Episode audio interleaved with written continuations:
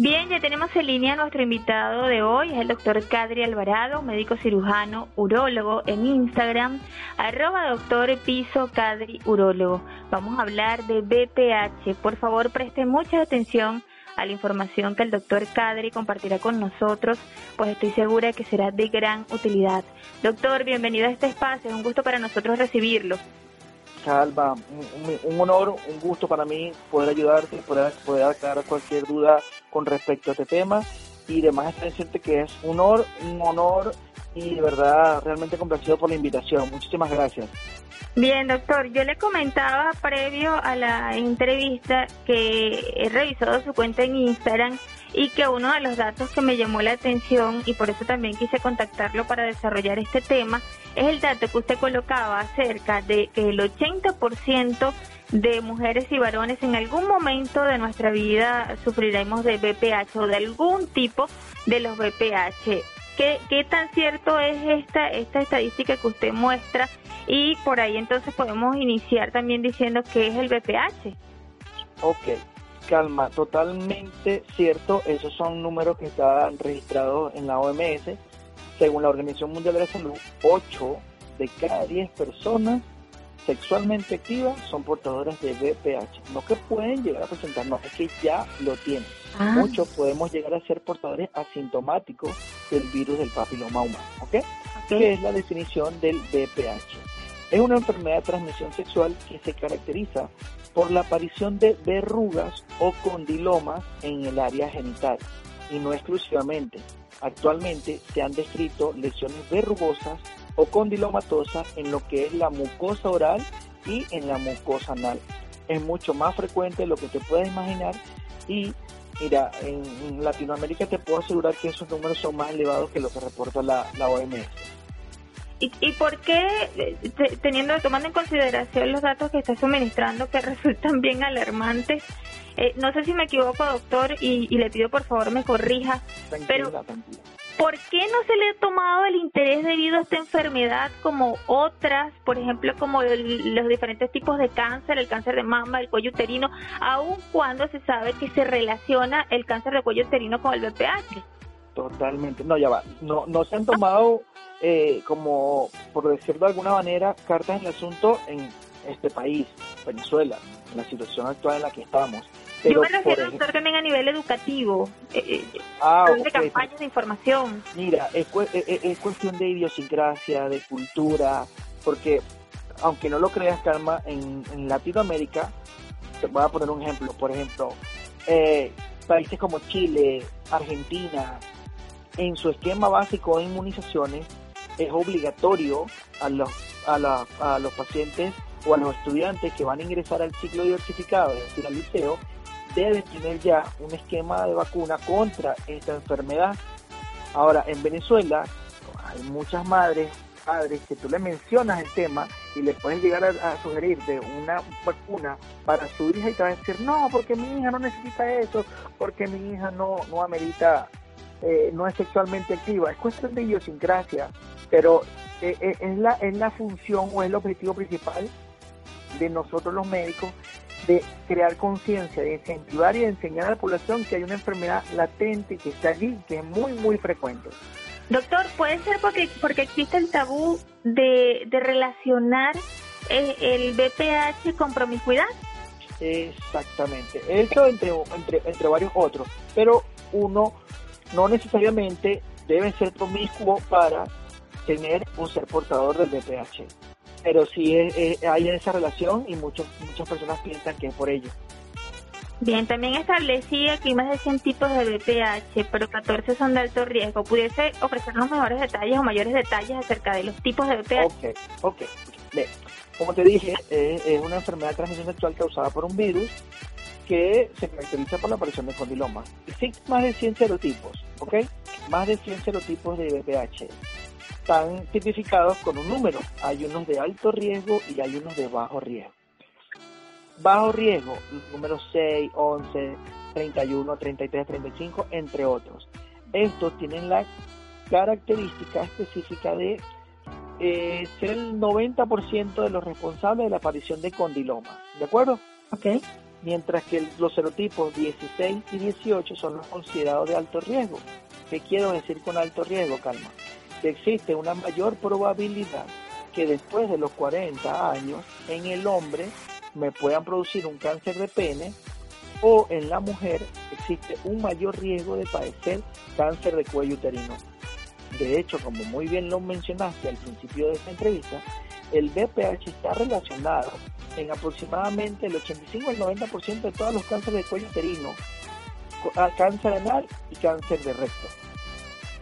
Muy bien, acerca de la, de la transmisión, ¿cómo se transmite esto? Usted también colocaba otro dato súper interesante, le dije que, que revisé su cuenta y me fascinó. Este, eh, eh, ¿Qué es el hecho de usar preservativo? ¿Puede igual la persona, el hombre, contraer el VPH? El hecho de que utilice un preservativo no te garantiza en un 100% que no puedas contagiarte del VPH. Como me lo preguntaste, la fase contagiosa de la enfermedad es, la, es, la, es el roce con la verruga, ¿ok? O con el condiloma, con el condiloma, perdón.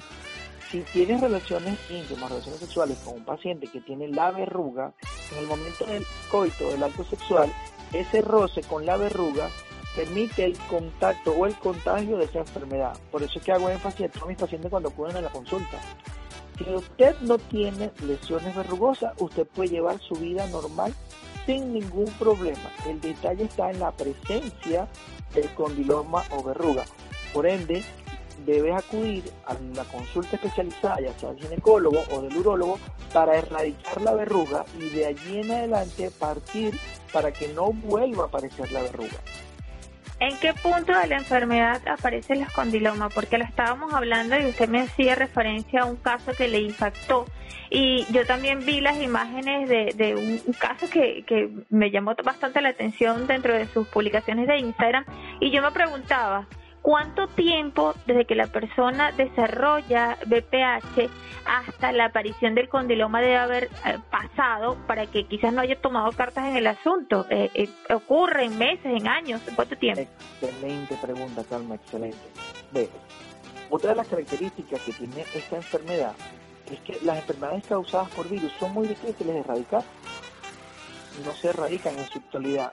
Nuestro sistema inmunológico crea células de memoria para defendernos nuevamente cuando estemos en presencia de ese virus. Es decir, tú puedes haber escuchado, dice, no, que el VPH no se cura, cosa que es cierta, no tiene cura, simplemente se previene. Ahora, tiene un, periodo de latencia de dos meses a cuatro años. ¿Qué quiero decir con esto, Es probable que un paciente X tuvo relaciones sexuales con una chica y esta chica tenía las lesiones por VPH. Es más, te voy a poner una, ellos formaron una, una, relación y tuvieron de pareja cuatro meses. Durante esos cuatro meses tuvieron relaciones en múltiples oportunidades sin protección, la, la relación no se dio, ellos terminaron, pasaron seis meses, se completó, eh, pasaron eh, ocho meses, perdón, se completó un año, durante ese tiempo el chico estuvo con otras, otras eh, parejas, pasaron 12 meses más, en ese lapso de tiempo estuvo con otras personas, ya ha transcurrido dos años desde aquel encuentro sexual y luego de dos años empieza a aparecer la verruga. Lo primero que piensa el chico es, fue la última persona con la que estuve, cosa que no es cierto, porque como te lo mencioné, tiene un periodo de latencia de dos meses a cuatro años. durante todo ese intervalo de tiempo, tú puedes estar totalmente asintomático, no puedes presentar la verruga. Y resulta que en ese lapso de tiempo, dos meses, seis meses, un año, año y medio, dos años, tres años, aparece la verruga y ahí es cuando debes ya tomar cartas en el asunto porque en ese momento te vas a estar contagiando cuando tengas relaciones sexuales. Doctor, ¿y cómo saber eh, o qué síntomas se pueden notar si no hay la presencia de condilomas que le puede indicar una persona, por lo menos crearle la sospecha, la duda de que pueda estar presentando BPH? Ok.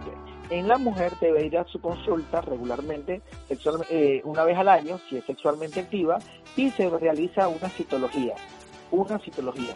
El hecho de que la citología dé negativa no es garantía de que no esté en presencia del virus del papiloma humano. Simplemente que en ese momento eh, tu sistema inmunológico está en óptimas condiciones y la carga viral o el virus no se expresa. tú puedes llevar tu vida sin ningún problema. En el hombre debe hacerse un cepillado con la intención de realizar una tipificación y ahí me va a salir de ser así, si tiene DPH o no y qué serotipo tiene, si no tiene ninguna verruga o condiloma. Supongo que una vez que es diagnosticado un paciente, eh, se realiza la investigación de quiénes han sido sus parejas. ¿Cómo se maneja eso? Porque entiendo que debe ser bastante vergonzoso para la persona, pero, eh, y usted nos lo dirá, imagino que debe, debe, cortarse de alguna forma la cadena de contagio, algo así. Calma. El objetivo principal, o sea, no tiene sentido que empieces a indagar de dónde o, con qué persona contrajiste el virus. Lo que sí es cierto es que debes enfatizar en erradicar la verruga. Porque como te lo mencioné, si no tienes verruga, tu vida sexual normal, sin ningún problema. Ahora, por ende, el control indica que las mujeres deben ir por lo menos una vez al año a realizarse su citología y los hombres una vez al año al urólogo a realizarse una tipificación. Listo. Mientras tú no tengas lesiones condilomatosas, su vida sexual sin ningún problema, siempre tomando las previsiones y tratando de utilizar preservativos. Y las mujeres su control ginecológico por lo menos con una citología al año. ¿Cuál es el tratamiento que se da ya cuando hay presencia de condiloma, doctor? Ah, ahí ya tenemos varias opciones. Depende de la ubicación, depende del tamaño, depende del número. ¿Ok? Pueden, ahí, eh, se puede utilizar eh, ácido acético, que son como que eh, se realiza quemaduras químicas que le realiza ya sea el ginecólogo o el urólogo. Se puede hacer radiocirugía, que es la eliminación de la verruga a través del láser. hay ah, también inmunomoduladores acá en Venezuela no llegan como eh, anteriormente años atrás llegaban varios productos que se utilizaban como eh, sustancias químicas que se colocaban en la lesión y poco a poco iban ir erradicando. Uno de los, procedimientos más efectivos es la erradicación a través del láser. Y actualmente acá en Venezuela tenemos eh, el Gardasil, que es una vacuna que nos protege contra las lesiones o eh, el virus del papiloma humano. Me encanta que toque el punto de la vacuna porque otro eh, otro elemento que me llamaba la atención es la edad. ¿A partir de qué edad se puede recibir la vacuna? las niñas a partir de, las nueve, de los 9 años hasta los 45, o sea, las mujeres. Y los hombres a partir de los 11 hasta los 26. Bien, pudiésemos detallar, doctor, eh, eh, cuántas dosis debería ser para, para cada grupo, si lo protege de por vida, cómo es el procedimiento. Ok, para, depende si eres sexualmente activo o no eres sexualmente activo. O sea, si ya comenzaste tu vida sexual. Si a un niño o niña 9, 10, 11 años que no ha iniciado su vida sexual, el esquema de inmunizaciones consta de dos vacunas. Estas vacunas, la primera se debe colocar en una fecha X y la segunda vacuna se debe colocar de 3 a 6 meses después de la primera vacuna. ¿Ok? Y si ya eres sexualmente activo, X era 18, 19, 20, 22 años, el esquema básico de, inmunización contra el virus del papiloma humano consta de tres inmunizaciones. La primera dosis se coloca en una fecha X, la segunda inmunización se coloca dos meses después de la primera vacuna y la tercera inmunización se coloca seis meses después de la primera vacuna. Ya con esto estarías cumpliendo o tendrías inmunidad contra los serotipos 6, 11, que son los de bajo riesgo los principales productores de piloma, 16 y 18, que son los de alto riesgo, que en la edad adulta me pueden originar o padecer cáncer de cuello uterino en la mujer, cáncer de pene en el hombre. Qué importante, fíjese todos los males o los grandes males que es los diferentes tipos de cáncer que se pueden evitar, en este caso de cuello uterino de pene, en, los hombres con una vacuna a tiempo. ¿Esta vacuna ya está disponible? Vi que usted la tiene disponible, lista. Sí, sí, aquí en Puerto Ordaz, en Venezuela, eh, llega el Gardasil 4, eh, un grupo urológico ya lo tenemos disponible y, y ginecólogos que también lo tienen disponible en su consulta. Muy bien, doctor. Eh, para finalizar la entrevista, yo quisiera pedirle, por favor, un mensaje. ¿Qué mensaje le envía a, los oyentes que están en este momento sintonizando la entrevista? A las madres, usted ya acaba de decir que a partir de los nueve años se puede vacunar, eh, para tomar conciencia, porque eh, es importante que que quizás ese tabú de no hablar de, este tipo de, temas se rompa y que empecemos a educarnos, de tomar cartas en el asunto para prevenir males mayores como el cáncer. ¿Qué le dice usted a mamá, papá que está escuchando, al hombre que quiere ser responsable también consigo mismo y con su pareja y a la mujer que está también sintonizando esta entrevista para tener mayor cuidado con este tipo de enfermedad? Eh, lo, que pasa es que estamos abordando una, una población bastante amplia, ¿no? Porque si bien es cierto que está la mamá que se debe preocupar por sus hijos y aquí la recomendación esencial o básica sería entablar comunicación porque es fundamental enseñarle a nuestros niños responsabilidad, educación y que ante cualquier eventualidad no dirigirnos a extraños, a terceros, sino a mamá, mira mamá, me está pasando esto, eh, tengo tal situación, me está apareciendo tal cosa en los genitales y eh, la mamá sea la que se encargue de canalizarlo, porque muchas veces eh, por tema tabú, pena, y entonces vamos a abordar otro grupo, otro grupo poblacional, o sea, chicos de 20, 22, 25, 26, 30 años, que esperan hasta últimas instancias para buscar ayuda, por como lo mencioné, me da vergüenza, me da pena. Recomendación para este grupo poblacional, no esperes a último momento, ten conciencia, trata de, siempre utilizar preservativo a pesar de que no te garantiza al 100%, que no te contraigas el BPH, pero sí lo disminuye notablemente, trata de evitar la promiscuidad, a crear conciencia en la población de que tenemos un, gran número de enfermedades de no tan solo como el VPH. Imagínate el, el, virus del, del, del, SIDA, el virus del herpes, eh, molusco contagioso, sífilis, blenorragia. O sea, crear conciencia de que aprendamos a protegernos y a proteger a todo nuestro círculo cercano. Bien, sexualidad consciente, educación desde el hogar. Le agradecemos mucho por su tiempo, doctor. Estamos felices y le invitamos para una próxima oportunidad. Cuando usted desee plantearnos algún tema, aquí los micrófonos de Café con Calma van a estar abiertos. Mira, un gusto para mí poder acompañarte en tu programa, totalmente honrado y estoy a tu entera disposición cualquier tema que quieras abordar eh, con referente al tema de urología. Bien, muchas gracias. Agradecemos al doctor Cadri Alvarado, médico cirujano, urólogo. En Instagram les recomiendo muchísimo la cuenta del doctor Cadri, porque tiene una forma muy interesante, de, a veces hasta divertida. Hay, hay algunas publicaciones que resultan divertidas, pero de las cuales puedes aprender muchísimo y tomar conciencia, educación, educación y qué bueno que nosotros podamos servir de enlace para que usted escuche este tipo de temas. Arroba doctor Piso. Dígame, doctor. No, te iba a mencionar también que a través de, las de las redes sociales, eh, sobre todo en Instagram, trato de interactuar con los, los, seguidores. Siempre hay un gran número de preguntas, trato de responderle a todo. A veces, eh, con lo que estamos mencionando, calma, niños de 11, 12, 14, 15 años que me hacen una serie de preguntas y eh, con todo gusto dispuesto a responderlas. Bueno, ahí está su cuenta en Instagram, doctor, que sea usted quien la diga, por favor. Eh, como lo mencionaste, doctor Piso Cadri Urólogo.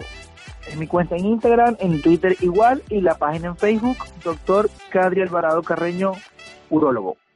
Bueno, ahí están las cuentas del doctor Cadri para que ustedes puedan seguirlo y disfrutar de toda la información que él coloca. Nosotros vamos a avanzar con música. Hoy hablamos de BPH.